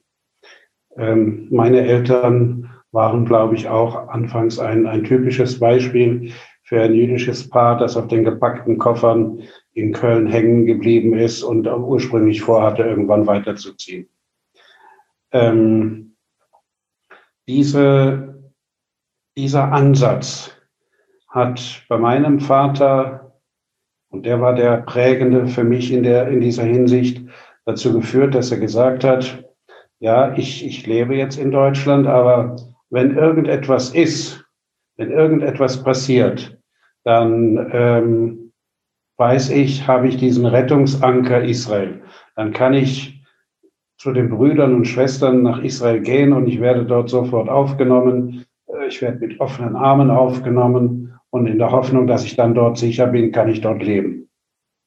Das ist diese besondere Beziehung von Juden in der Diaspora außerhalb Israels äh, zum Staat Israel, Ähm, für manche ist es mehr, wie soll ich sagen, ein religiöser Hintergrund, der sie mit dem Staat verbindet. Für die äh, Traditionellen, für die Säkularen ist es mehr wirklich dieser, dieser Rettungshafen. Ähm, es gibt da, wie, wie, wie so viele Dinge im Judentum, ganz unterschiedliche Beziehungspunkte zum Staat Israel. Aber was alles, was allen, glaube ich, wirklich gemeinsam ist, ist, dass dieser Begriff Rettungsanker, ähm, der, der für viele, viele Menschen, egal wo sie herkommen, ähm, diese Bedeutung hat. Das als erstes. Die Frage, wie geht man ähm, mit, mit der Kritik an Israel ähm, wie geht man damit um? Ich habe die Frage im, im Chat auch gesehen, da wird die Frage etwas, glaube ich, anders formuliert. Da geht es um den Zionismus. Ich glaube, der Zionismus ist, äh, ich will nicht sagen, eine überholte Bewegung, aber hat, hat heute gar nicht mehr diese Bedeutung wie äh, äh, in den Jahren äh, 1945 bis von mir aus 1955.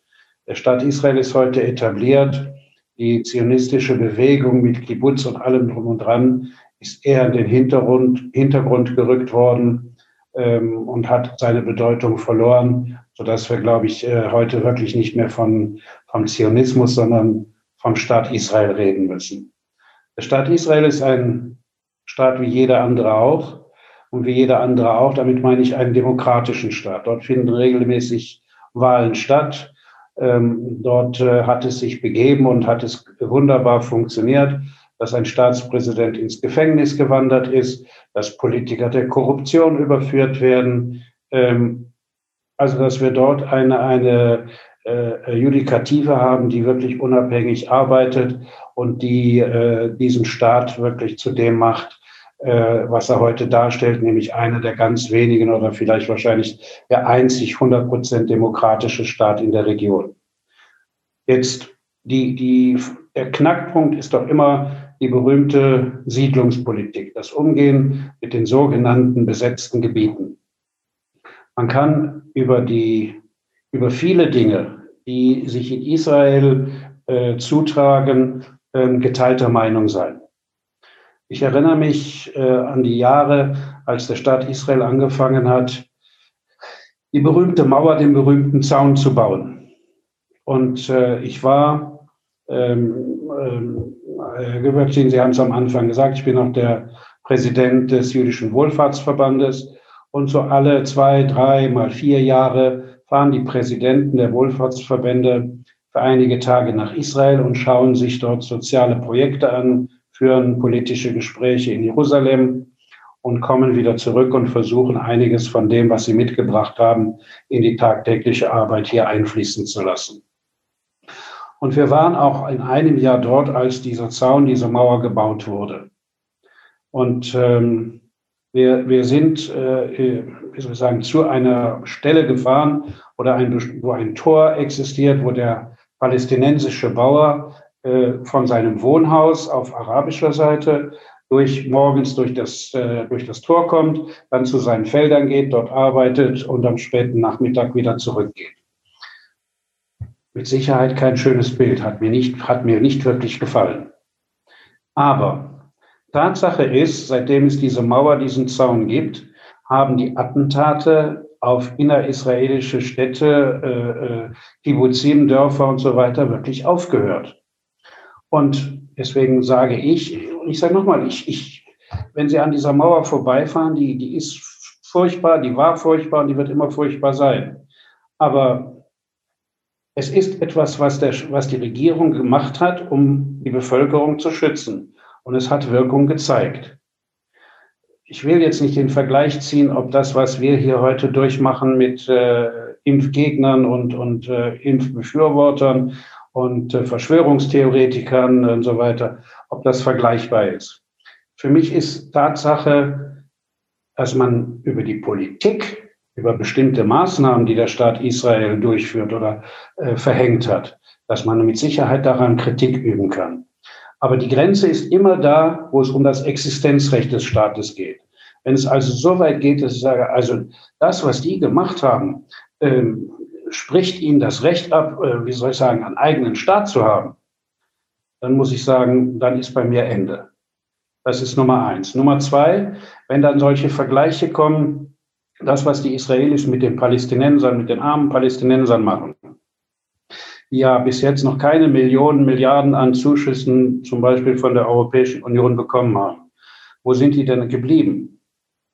Oder wenn man sich anschaut, äh, ähm, dass die Europäische Union auch zum Teil Schulbücher finanziert, die dem Radikalismus Vorschub leisten.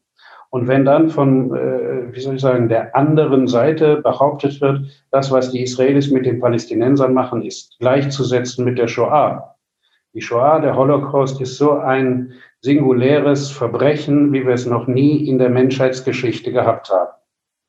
Da sage ich nochmal, das passt überhaupt nicht auf, auf kritisch, äh, kritische Punkte, die man ansetzen kann, wie der Staat Israel die Palästinenser behandelt. Ähm, also da ist für mich dann auch eine Grenze überschritten. Da sage ich, das ist absolut antisemitisch. Diese beiden Dinge, äh, muss ich sagen, das sind Grenzen. Wer da in die Nähe kommt, muss sehr, sehr aufpassen. Wer sie überschreitet, ist für mich ein Antisemit.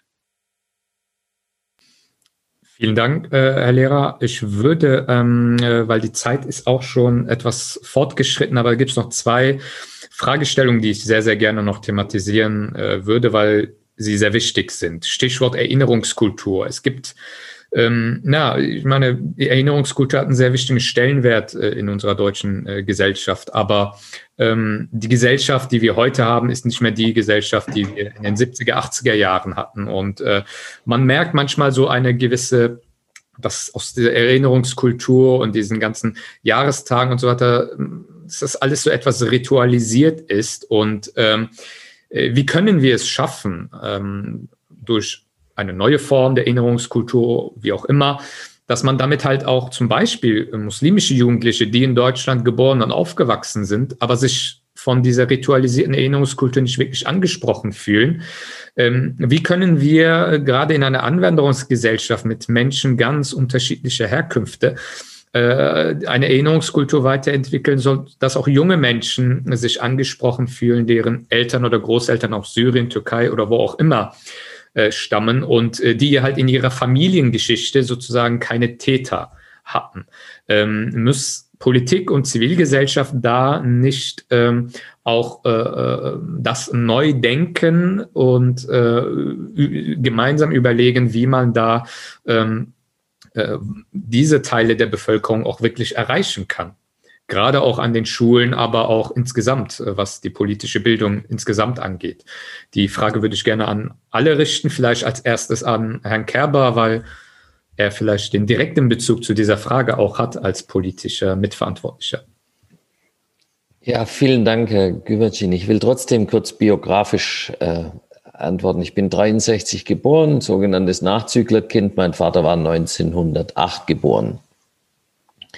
War also im Jahre 1933 durchaus in einem Alter, wo er hätte Täter sein können. Und ich habe dann unabhängig vom Elternhaus, äh, wie das, glaube, viele in meiner Generation gemacht haben, also Nachforschungen angemacht, in welcher Armeeeinheit war er denn und so weiter und so fort. Stimmt das denn alles, was mir da erzählt wurde? Es stimmte, mein Vater war kein Täter.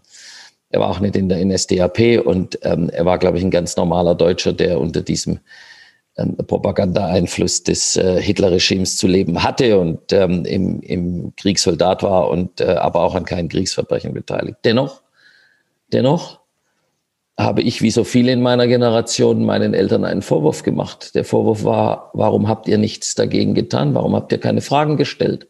Warum habt ihr euch mit den Fragen äh, abspeisen lassen? Und die Antworten, die dann kamen, haben durchaus Bezüge, äh, lieber Herr Lehrer, zur Gegenwart, so nach dem Motto, ja, man hat uns eben gesagt, dass, also sprich Propaganda, Verschwörungstheorien und so weiter. Die Erinnerungskultur Deutschlands ähm, muss, glaube ich, weg von der Täter-Opfer-Perspektive in der Engstellung, sondern äh, Deutschland hat als, ähm, als, als Nation, als, ähm, als geschichtliche Einheit, als Kollektiv von Personen auch ein kollektives äh, Gedächtnis. Was ist alles passiert unter dem Adjektiv Deutsch, das wir uns in unserem Pass und so weiter zu eigen machen? Wir sprechen eine Sprache im Moment, das ist Deutsch. Jede Sprache ist ein kultureller Code und sowas wie das Vermächtnis einer, einer, einer Kultur. Und das typisch Deutsche ist, von einer relativen Höhe der Entwicklung in einen zivilisatorischen Abgrund zu stürzen. Das ist, was Herr Lehrer den, die Shoah nannte. Es ist ja bis heute eine unerklärliche oder fast unerklärliche ähm, Episode, wie ein äh, vornehmlich gebildetes, reiches, nicht besonders benachteiligtes Volk im Gegensatz zu seinen europäischen Nachbarn ein solches Verbrechen begehen konnte.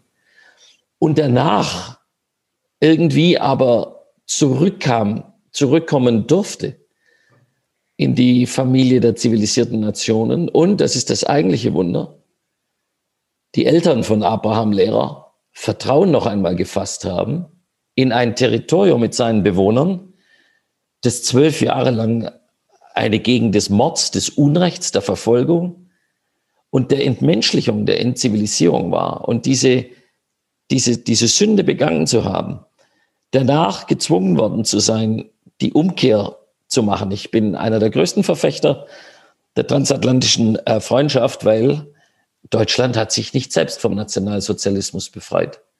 Das waren junge farbige GIs, das waren junge Uiguren in der Sowjetunion, das waren junge Franzosen, das waren junge Briten, das waren Australier, das waren Neuseeländer, das waren Inder, die ihr Leben aufs Spiel gesetzt haben, um Europa von der Geisel des Nationalsozialismus zu befreien und ein Stück weit auch die Deutschen zu sich wieder zu Verstand zu bringen, zur Rechenschaft zu ziehen und sich eingestehen zu müssen, was, was kollektiver historischer Irrtum ist. Und das anzunehmen, diese Lehre anzunehmen und daraus die Verpflichtung für sich selber anzunehmen, dass das in unserem Namen, von unserem Staatsgebiet, von unserer Politik und von uns als, als Kollektiv nicht mehr ausgeht, das ist der eigentliche Sinn der Erinnerungskultur. Und das, finde ich, muss man jedem Bürger in diesem Land vermitteln, egal wie lange seine Familie hier schon gelebt hat oder ob er gestern erst zugewandert ist.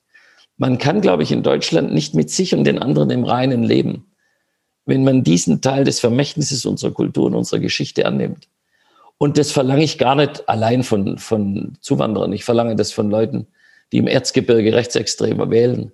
Ich verlange das von Menschen, die linksextrem in Konnewitz äh, ähm, äh, äh, jüdische Einrichtungen äh, beschmieren und so weiter. Es hat nichts mit Zuwanderung zu tun, aber auch die neuen Bürger, die nach Deutschland kommen, müssen mit dieser Erinnerungskultur eine Zukunftskultur entwickeln. Und ich kann, das ist mein letzter Satz, ich kann eine Zukunft als Deutscher in Deutschland gar nicht einvernehmlich mit dem Rest des Landes machen, wenn ich mich nicht erinnere, was von hier aus schon geschehen ist und was ich ein Stück weit immer zu verhindern verpflichtet bin auf dem Weg nach vorn. Klingt jetzt pathetischer, als es gemeint ist, aber ähm, darum geht's. Äh, dieses gemeinschaftlich ethisch fundierte Verhalten zu entwickeln, das aus der eigenen Geschichte stammt. Wir werden immer daran scheitern, es wird immer imperfekt sein, aber man muss es stetig bemühen.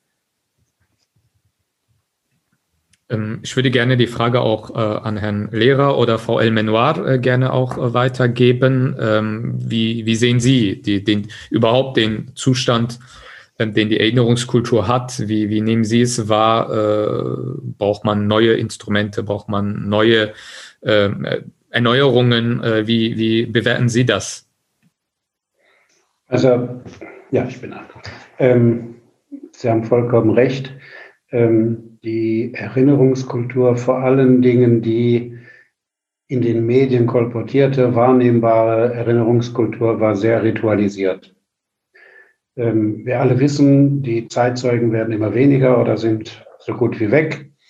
Ähm, und Sie alle kennen auch den, Entschuldigung, dummen Spruch, wenn das Wörtchen wenn ich wäre, wäre mein Vater Millionär. Also wenn ich das Patentrezept hätte, würde ich es äh, sehr gerne, äh, ich will nicht sagen vermarkten, aber zur Verfügung stellen, dass man danach handeln kann. Ähm, das Einzige, was ich sagen kann, ähm, ich glaube, wir müssen, wenn wir an junge Menschen, egal ob sie aus dem Zuwandererkreis kommen oder ob sie, wie das bei uns in der Gemeinde heißt, von den Alteingesessenen stammen. Ähm, wir müssen versuchen, zwar einerseits die sechs Millionen im Gedächtnis zu behalten, aber um Empathie zu schaffen, um bei den jungen Menschen etwas zu bewirken, was diese Gedenkkultur angeht, müssen wir auf Einzelschicksale runterbrechen. Ähm, insofern finde ich, Einrichtungen, Objekte, äh, Projekte, die ähm, sich damit beschäftigen, äh, zum Beispiel an Schulen, die, die schon vor dem Krieg bestanden haben, dass die nachforschen, was ist denn mit den jüdischen Lehrern, was ist mit den jüdischen Schülerinnen und Schülern passiert. Ähm, und Dort gehört es mittlerweile zwar auch irgendwie ein bisschen ritualisiert, aber jede, äh, wie soll ich sagen, zehnte Klasse nimmt sich dann dieser Geschichte an und in dieser zehnten Klasse suchen die sich ein, zwei, drei Lehrkräfte, Schüler, Schülerinnen raus und kümmern sich darum, was ist aus denen geworden. Konnten die irgendwie noch rechtzeitig emigrieren? Äh, äh, wo sind sie umgebracht worden und so weiter? Und man mag zu den Stolpersteinen äh, stehen, wie man will, aber äh, in, in vielen Schulen in Köln wird dann vor dem Haupteingang zum Gymnasium, zur Hauptschule, zur Gesamtschule, wird, äh, werden diese Stolperscheine für diese recherchierten Schicksale verlegt, sodass also, ich sage mal, nach vielen Jahren erstens für die Kinder immer wieder erstaunt sind, dass es noch jemand gibt, der noch nicht dort verewigt ist ähm, und dass es immer noch weitere Schicksale gibt, die ihr Leben lassen mussten oder es glücklicherweise geschafft haben, rechtzeitig davon zu kommen. Also das ist das eine, das einzige wirkliche Rezept, was ich habe.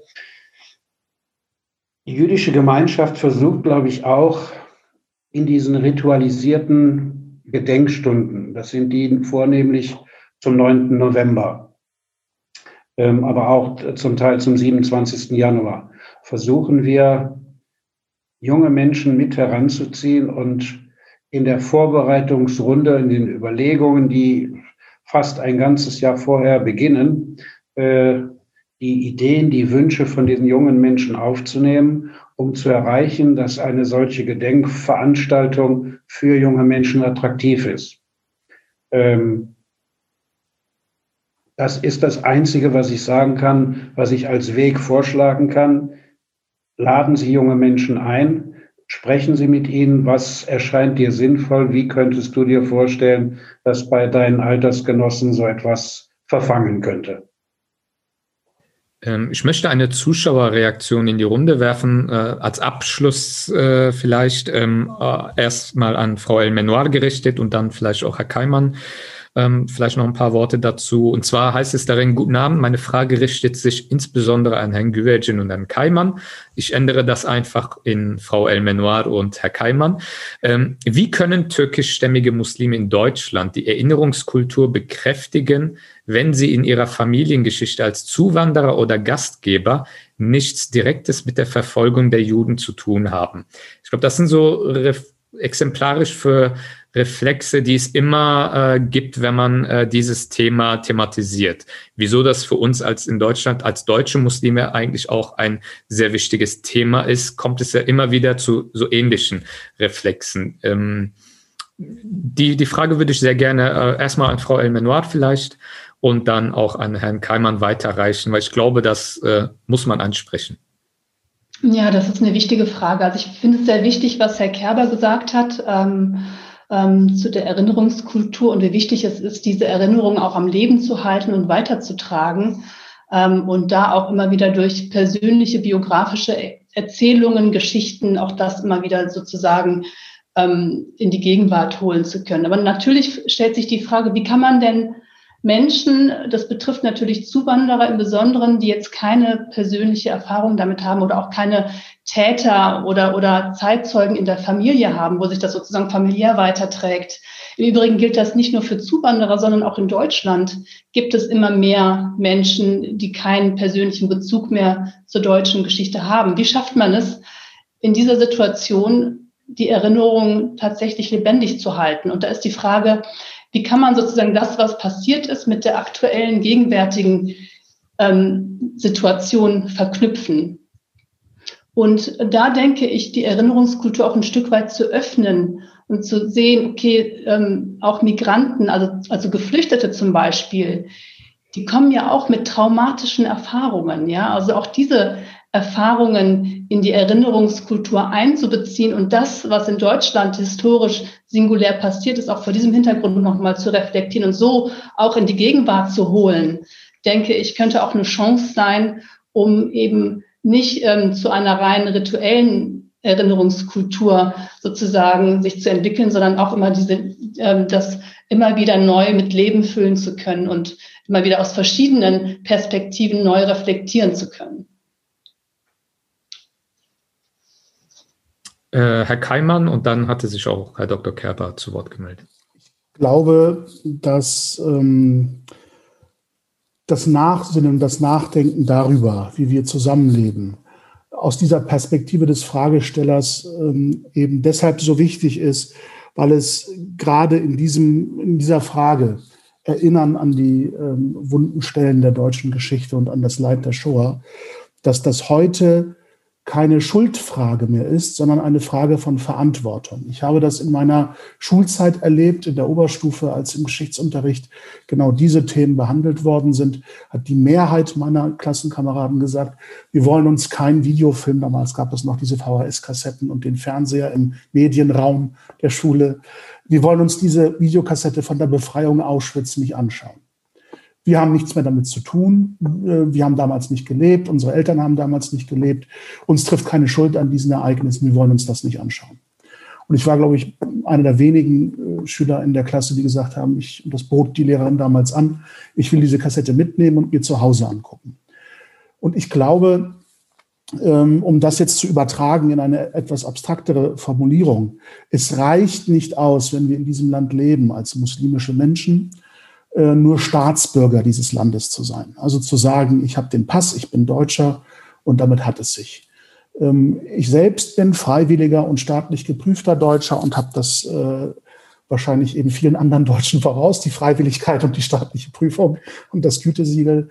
Aber äh, damit bin ich nur Staatsbürger und das reicht mir nicht. Wenn wir in einer pluralistischen Gesellschaft friedlich und gedeihlich zusammenleben wollen und nicht nur nebeneinander herleben wollen, dann muss es so ein Verständnis geben, wie Gesellschaftsbürger sein zu wollen. Also nicht nur der Nationalität, des, Staatsbürgerschaft, des Staatsbürgerrechts wegen äh, dazuzugehören, sondern Teil dieser Gesellschaft zu sein.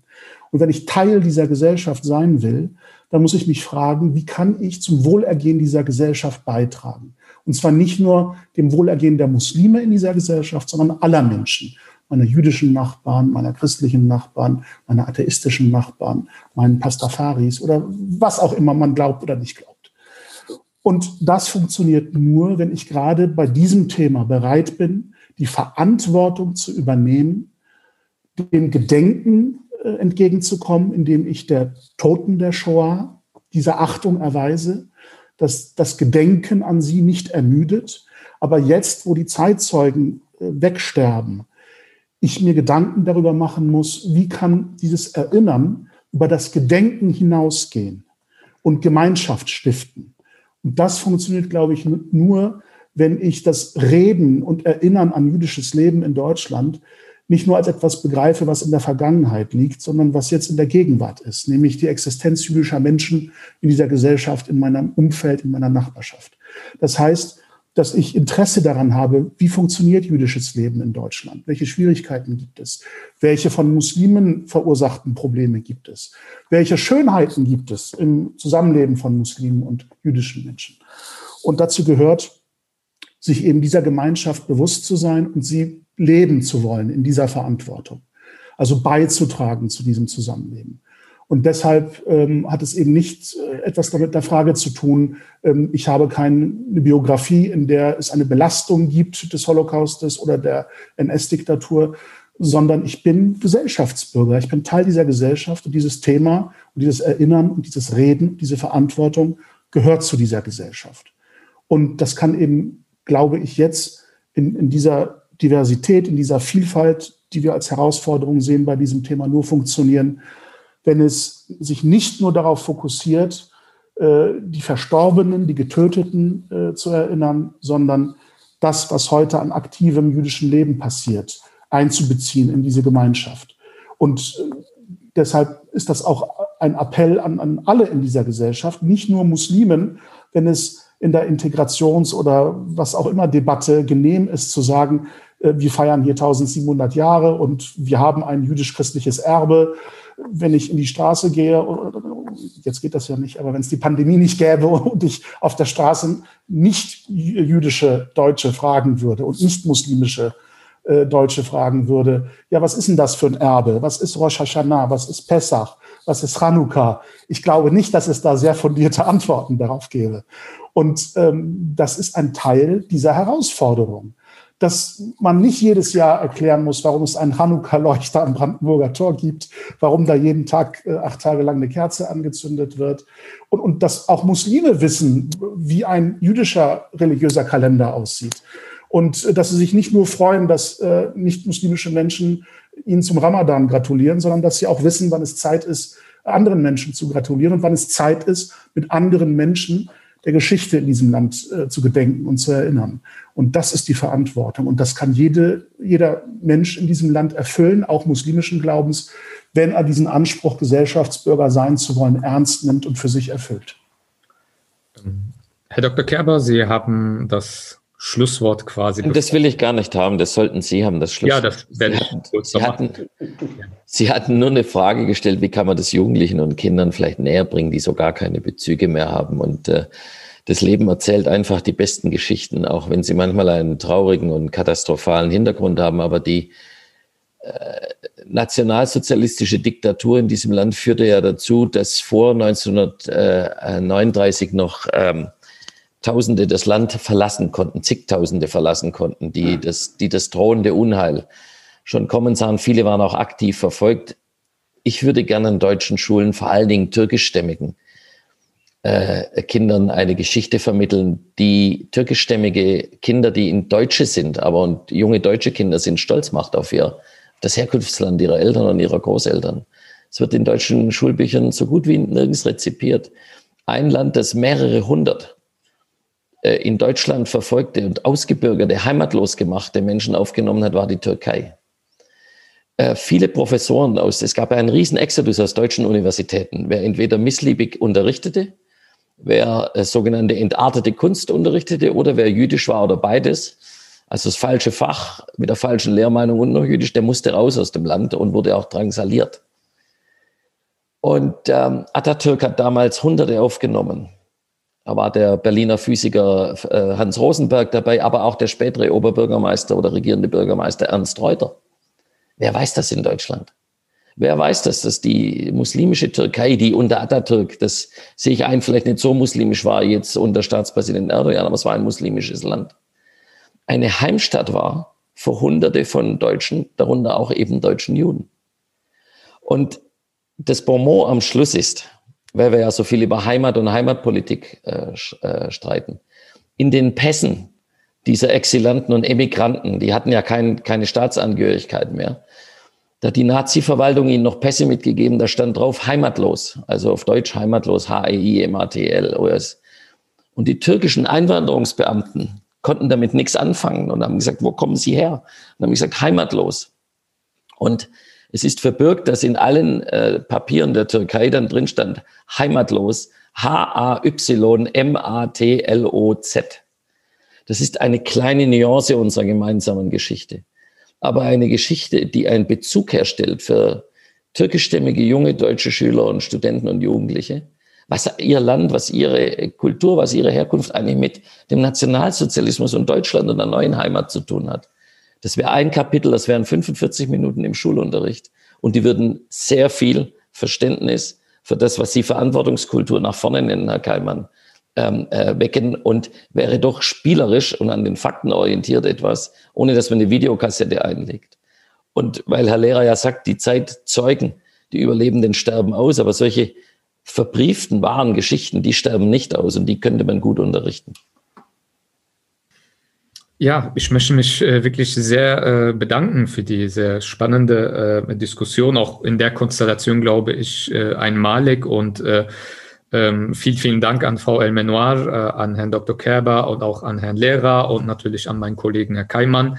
Ähm, das war, glaube ich, ein erster Schritt, um äh, äh, zumindest dieses Thema ernsthaft auch äh, zu diskutieren. Und ich glaube, ähm, daran kann man aufbauen. Ähm, ich grüße auch allen Zuschauern, bedanke mich bei Ihnen äh, für auch die Fragen und Anmerkungen. Ich habe jetzt nicht alle wirklich dran nehmen können, aber ähm, ja, ich habe versucht, so gut es geht, die ein oder andere Frage mit in die Diskussion reinzuwerfen. Ähm, verfolgen Sie uns einfach weiter auf alhambra-gesellschaft.de und auf muslimdebate De. Wir äh, werden äh, weiterhin äh, mit dem Projekt äh, fortsetzen. Die nächsten Veranstaltungen sind auch schon geplant.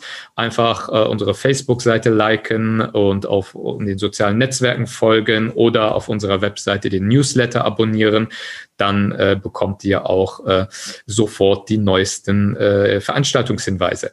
Vielen, vielen Dank. Äh, ich grüße alle äh, ganz herzlich und äh, hoffentlich bei der nächsten Veranstaltung dann als Präsenzveranstaltung, so dass wir dann auch im Anschluss der Veranstaltung noch etwas gemeinsam trinken und essen können und weiter diskutieren können. Äh, und äh, bleiben Sie natürlich auch alle gesund in diesen, ja, für uns alle nicht so ganz einfachen Zeiten, aber das werden wir auch gemeinsam überwinden. Alles Gute. Herr Husam. Ihnen danke für die Einladung. Sehr gerne.